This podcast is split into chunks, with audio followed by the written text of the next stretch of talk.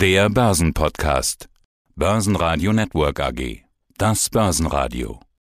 Marktbericht. Im Studio Sebastian Leben und Peter Heinrich. Außerdem hören Sie Chartanalyst Stefan Salomon zu DAX, Delivery Hero und Windeln.de, Vermögensverwalter Johannes Hirsch von Antea zu Multi-Asset und den Alternativen zu Aktien, zu den Jahreszahlen von Heidelberger Druck und der Aktienreaktion CFO Markus Wassenberg, zur LPKF-Aktie Vorberater Felix Gode von Alphastar und zu chinesischen Aktien Kapitalmarktstrategie Carsten Röhmelt von Fidelity. Sie hören Ausschnitte aus Börsenradio-Interviews. Die ausführliche Version der Interviews finden Sie auf börsenradio.de oder in der Börsenradio-App. Der DAX geht in den Rückwärtsgang am Tag vor dem wichtigsten Termin der Woche, der EZB-Sitzung. Schlusskurs 15.581 Punkte und minus 0,4 Prozent. Es bleibt also bei der Abwartehaltung, die schon in den letzten Tagen zu beobachten war. Der ATX in Wien gibt 1,4 Prozent ab auf 3.506 Punkte. Herzlich willkommen, mein Name ist Stefan Salomon, Chartanalyst und Autor des Buches Das große Lehrbuch der Chartanalyse. Wir starten mit dem DAX. Im DAX passiert in den letzten Tagen eher wenig, aber alle warten ja auch auf die EZB-Sitzung in dieser Woche.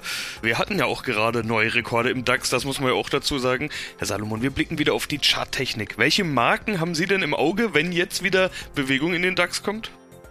Sagen wir mal so, jedes neue Hoch bestätigt eine Aufwärtsbewegung. Und insofern, wir haben ja auch intakte, sehr, sehr langfristige Trendlinien. Wir haben aber auch eine etwas kurzfristigere Aufwärtstrendlinie seit Ende Januar diesen Jahres und diese verläuft derzeit knapp über der 15.000er Marke.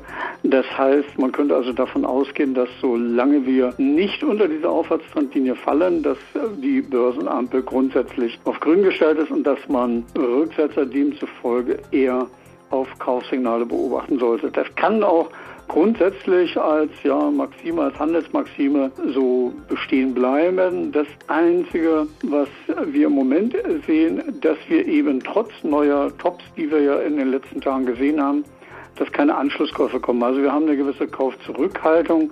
Wir haben noch keine Umverteilungsphase, aber der DAX ist auch durch die letzten Wochen schon ein bisschen angeschlagen. Wir hatten Anfang Mai bis über Mitte Mai doch teilweise deutliche Gewinnmitnahmen, die ja bis 14.800 äh, bis knapp 14.800 Punkte liefen.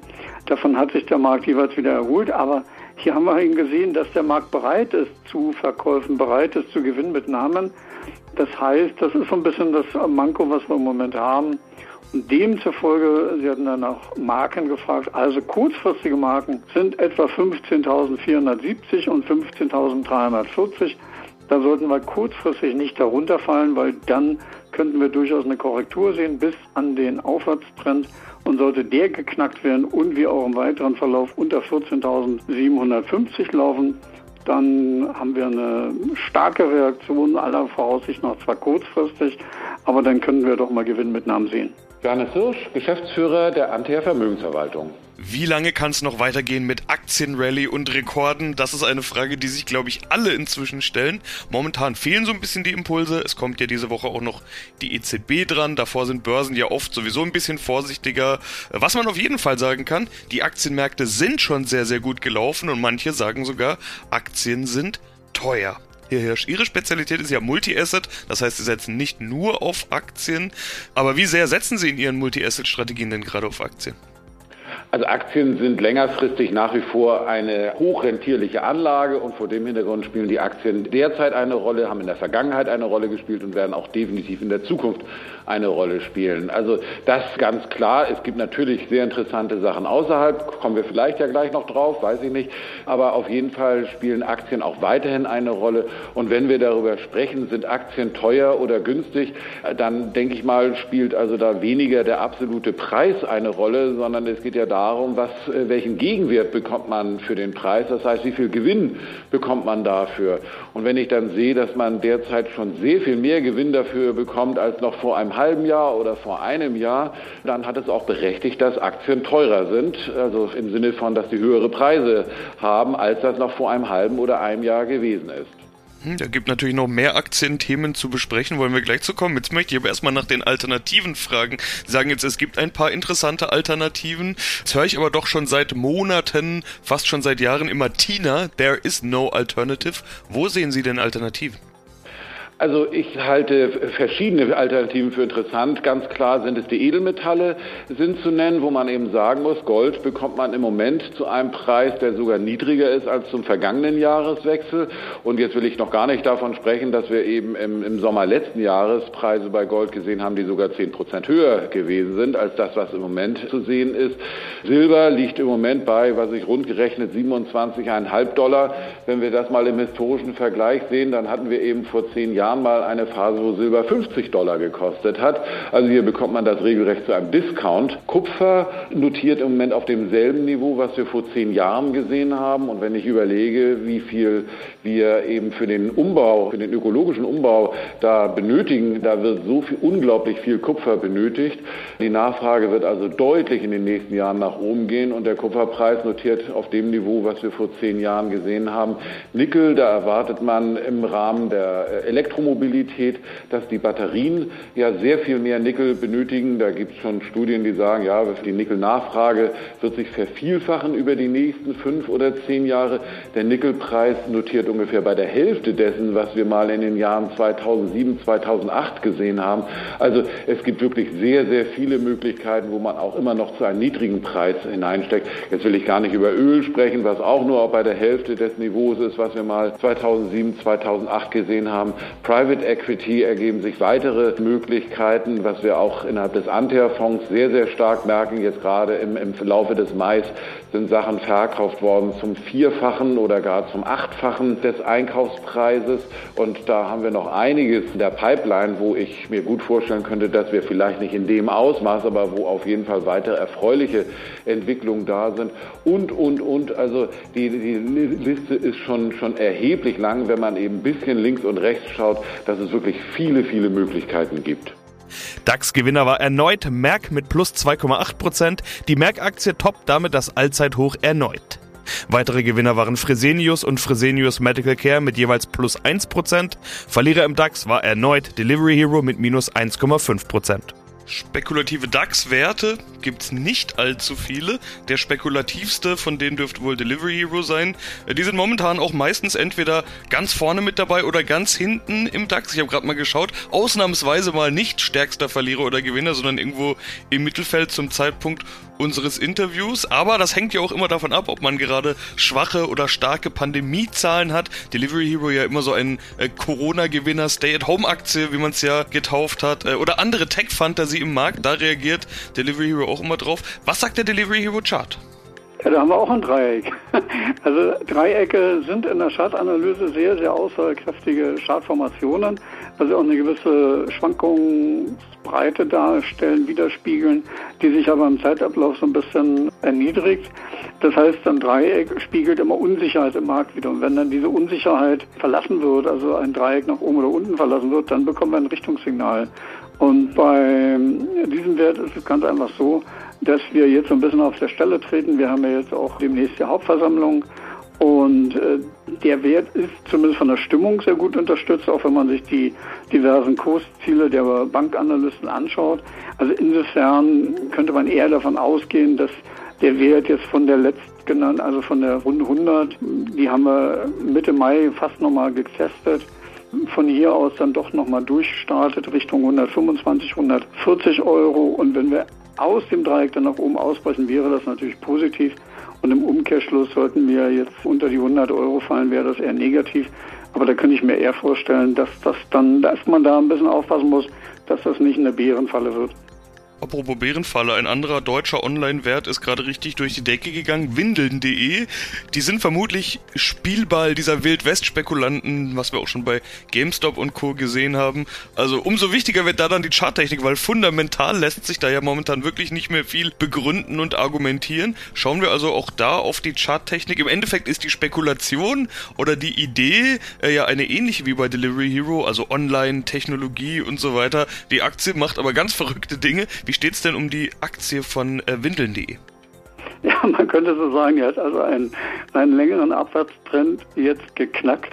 Aber die Kursziele, die man hier aus einem gebrochenen Abwärtstrendkanal nach oben hätte ableiten können, äh, die haben wir also schon äh, innerhalb weniger Stunden erreicht. Man muss jetzt sehen, dass gestern im Handelsverlauf bei windeln.de sehr, sehr hohe Umsätze stattgefunden haben, aber die Tageskerze selbst einen sogenannten Durchtaufweis, der weist wiederum auf Widerstand hin. Also das Tageshoch konnte nicht verteidigt werden. Und insofern würde ich mal hier schätzen, dass da eher die Luft raus ist und wir demnächst uns auch wieder bei 1 Euro äh, wiederfinden. Weitere DAX-Verlierer waren die Deutsche Bank mit minus 2,2 Prozent und Covestro mit minus 3,2 Prozent. Deutlichere Bewegung gab es bei Heidelberger Druck nach den Jahreszahlen. Zeitweise war die Aktie zweistellig im Minus, am Schluss blieben minus 8,8 Prozent. Mein Name ist Markus Wassenberg, ich bin der Finanzvorstand von Heidelberger Druck. Und sie kommen heute mit Jahreszahlen und mit einer Ankündigung. Es soll wieder Gewinn geben im neuen Geschäftsjahr und den Folgejahren. Das klingt nicht nur nach Turnaround, sondern das klingt sogar nach nachhaltigem Turnaround.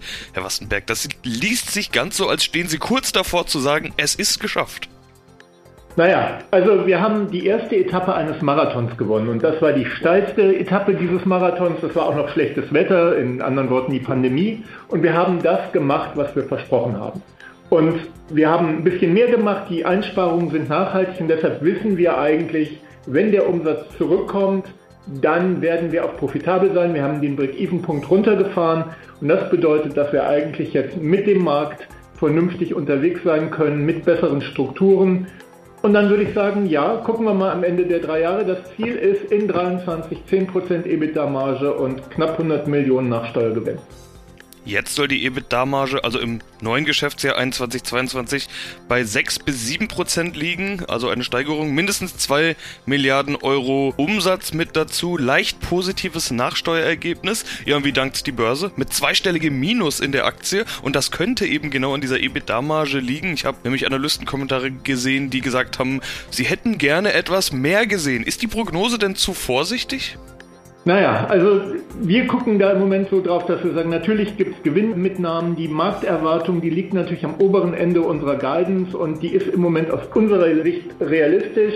Wir kommen gerne wieder raus und sagen, Mensch, es ist noch besser geworden. Wir sehen, die Märkte kommen zurück. Wir sehen, unsere Auftragsbücher füllen sich. Aber ein bisschen Vorsicht sei uns erlaubt. Ich glaube, wir wollen alle nicht erleben, dass wir sozusagen unsere Versprechen nicht halten. Wir tun gut daran, zu liefern und genau das wollen wir tun. Also lieber Under Promise Over Deliver, der sichere Weg sozusagen. Und wo die Hoffnung liegt, das ist ja auch klar, das ist ganz klar beschrieben.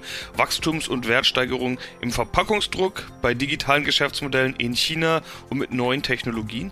Wie ist denn die Lage bei Ihnen? Ich habe gelesen von spürbar anziehender Nachfrage. Ist das denn eine solche Erscheinung der Pandemieerholung, der Post-Pandemie-Welt, wenn man das mal ganz optimistisch und hoffnungsvoll so ausdrücken will? Also ich glaube, wir liegen da in einem guten Trend. Der VDMA hat ja auch seine Prognosen erhöht und so sehen wir das im Moment auch. Wir sehen eben, unsere Aufträge sind im letzten Jahr kontinuierlich gewachsen um 68 Prozent. Da soll man sich jetzt nicht irritieren. Das kommt natürlich von einem relativ niedrigen Niveau. Aber das letzte Quartal im vergangenen Geschäftsjahr war schon richtig klasse. Und die ersten beiden Monate unseres Geschäftsjahres, die waren wirklich hervorragend. Wenn das so weitergeht, sind wir wirklich sehr entspannt, dass wir unsere Umsatzziele erreichen werden. Die Kostenziele werden wir erreichen, denn die Verträge, insbesondere beim Personalabbau, sind unterschrieben. Insofern wissen wir, wenn das so kommt, werden wir das nächste Jahr auch liefern. Mein Name ist Felix Gode, ich bin Fondsadvisor des Alpha Star Aktienfonds und des Alpha Star Dividendenfonds. LBKF Laser.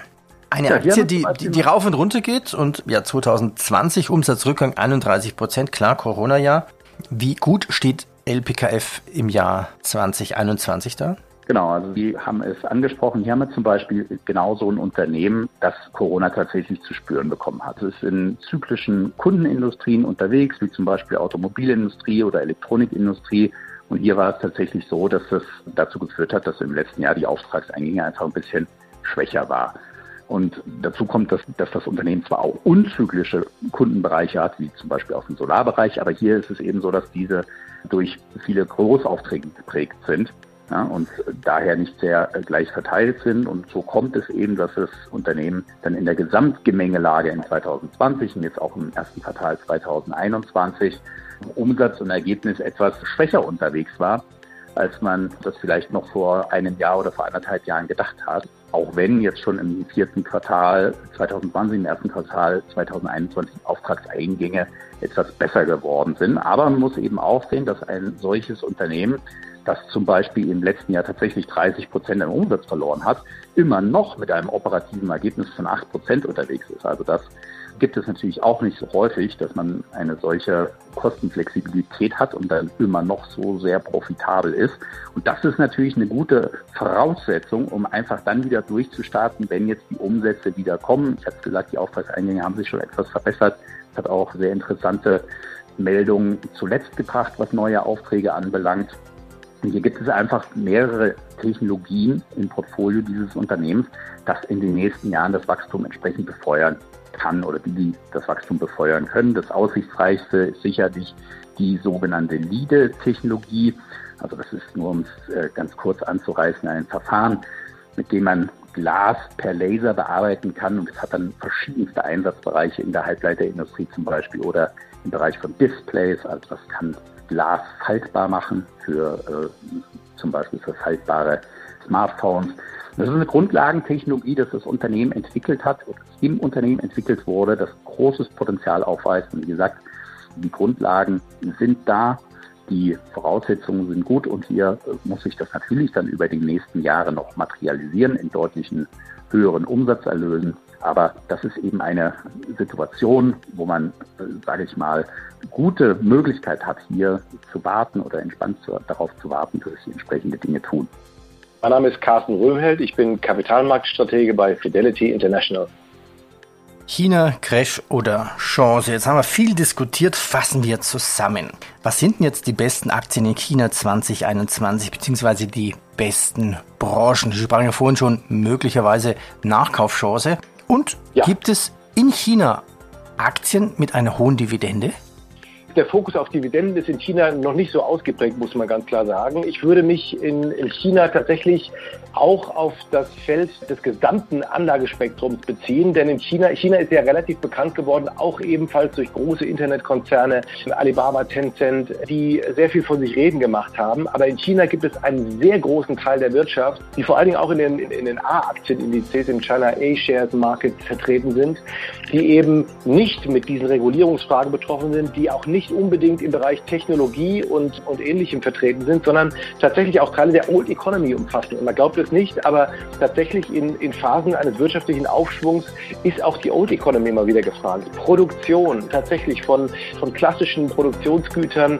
Wir reden von auch äh, Werten, die im Value-Bereich anzusiedeln sind. Das wurde bisher, glaube ich, relativ stark vernachlässigt im gesamten Markt. Und genau wie jetzt das Nachholpotenzial auch in anderen Märkten eine Rolle spielt, sehe ich das auch für China. Hier kann man tatsächlich im breiten Spektrum einige sehr interessante Bereiche finden, im Bereich Industrials, im Bereich Finanzwerte, im Bereich von Rohstoff- und materialverarbeitenden Werten, die auch in der Bewertungsproblematik eben oder in der Bewertungsfrage deutlich äh, hinten angestellt sind. Also ein breites Anlagespektrum würde ich ebenfalls auch für China empfehlen.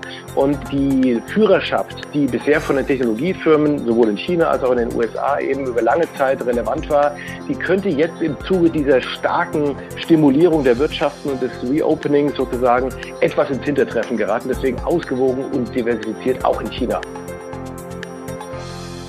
Basen Radio Network AG Marktbericht